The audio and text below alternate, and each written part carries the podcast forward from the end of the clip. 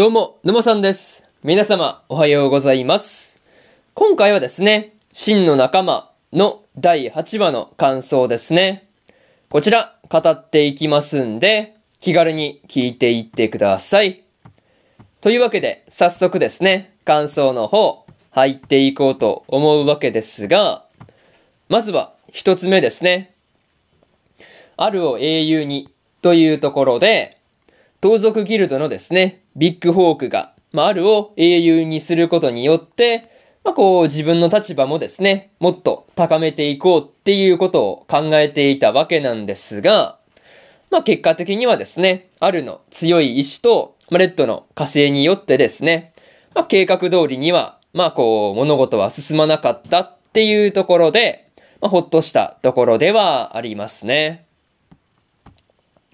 まあ、リットがですね、前回に、まあ、こう、情報として掴んでいた通りですね、まあ、こう、まあ、今回の麻薬事件にはですね、盗賊ギルドがやっぱり関わっていたわけなんですが、まあ、本当にね、予想通りっていう風な感じで、まあ、だいぶね、安心したところではありましたね。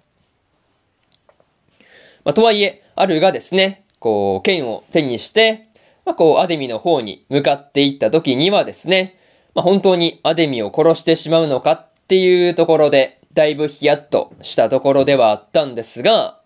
まあ、こう、剣を、まあ、こう、振り下ろしてね、縄を切っただけっていうところで終わったんで、いや、本当に良かったですね。そう。いや、これでアデミが切られていたらなかなか大事件でしたからね。いや、本当にそういうことにはならなくて良かったですというところで、またね、こう、リットがアルに変装して、まあ、盗賊ギルドの連中をですね、欺いたりもしていたわけなんですが、まあ、なんかね、そういうところは、なかなかお見事っていう感じだったんですが、まあ、こう、事件に関わっているのがですね、まあ、盗賊ギルドの人間だけじゃなくて、悪魔とかも関わっていたりするっていうところはですね、さすがに驚かされたところではありますね。まあ、そういうところで、ふた、まず、一つ目の感想である、あるを英雄にというところ終わっておきます。でですね、次、二つ目の感想に入っていくんですが、英雄になりたくてというところで、アルベールがですね、過去の衝動によってですね、英雄になりたいっていう思いからですね、まあ、こう、ビッグホークの計画に加担していたわけなんですが、まあ、結局ね、レッドによって、まあ、腕を切り落とされて終わってしまうという結果になってました。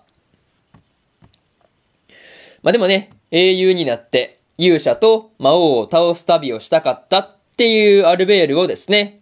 まあ、こう勇者パーティーにいて、まあ、英雄に、まあ、なりたくはないっていう風に思っているレッドが、まあ、こう倒してしまっているっていうところがですね、なんていうか面白い構図だなっっていう風なことはね、思ったりしました。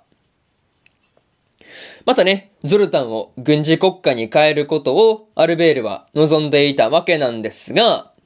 まあこう、まあそんなね、軍事国家の、まあこう、なんていうかね、兵を率いてっていうところがね、まあやっぱり英雄になりたいっていう願いだったんだろうなっていう感じでしたね。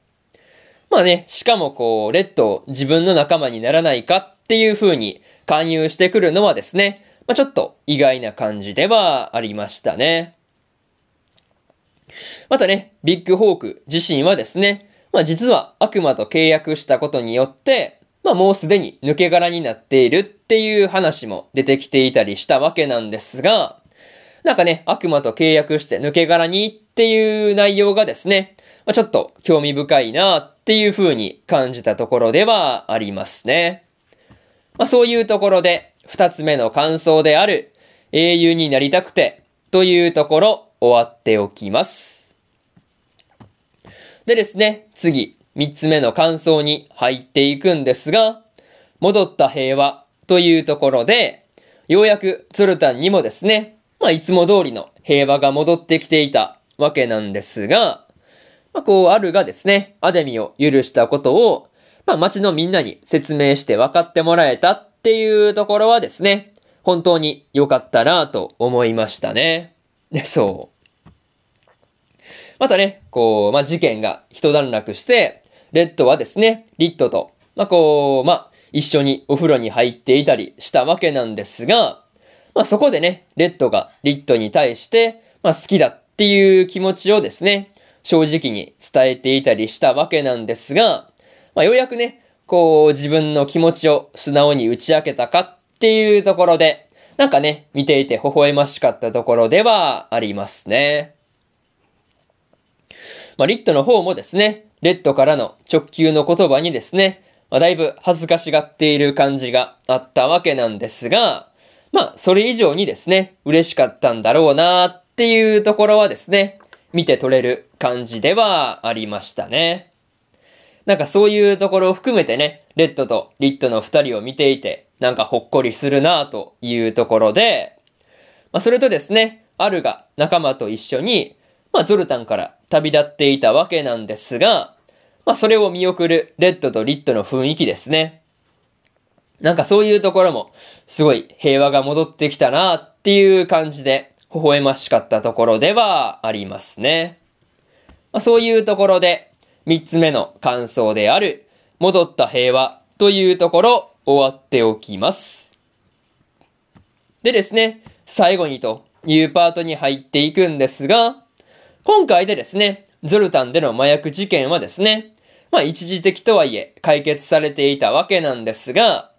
まあ終盤での動きからしてですね、まだ事件としては続いていそうだなっていう風に感じましたね。まあそれと、騒動の時にですね、リットの協力者を名乗っていた人物が、まあこう何を企んで動いているのかっていうところがわからないところではあるんで、まあちょっと気になるところですね。また、アルベールとベリエルがですね、ルーティの元に行って、まあ、こう、まあ、言っていたわけなんですが、何の話をしたのかなっていうところも気になるところではありますね。まあ、とりあえず、次回の話では、どんな展開になるのか楽しみにしていようと思いますというところで、今回の真の仲間の第8話の感想ですね。こちら終わっておきます。でですね、今までにも第1話から第7話の感想はですね、それぞれ過去の放送で語ってますんで、よかったら過去の放送も合わせて聞いてみてくださいという話と、今日はですね、他にも3本更新しておりまして、コミさんはコミショウですの第8話の感想と、白い砂のアクアトープの21話の感想、そしてですね、スカーレットネクサスの22話の感想ですね。この3本更新してますんで、よかったらこっちの3本もですね、合わせて聞いてみてくださいという話と、明日はですね、3本更新するんですが、最果てのパラディンの第7話の感想と、セレクションプロジェクトの8話の感想、そしてですね、異世界食堂2期の8話の感想ですね。この3本、1、2、3と更新しますんで、よかったら明日もですね、ラジオの方、聞きに来てください。というわけで、本日、2本目のラジオの方、終わっておきます。以上、沼さんでした。それじゃあまたね。バイバイ。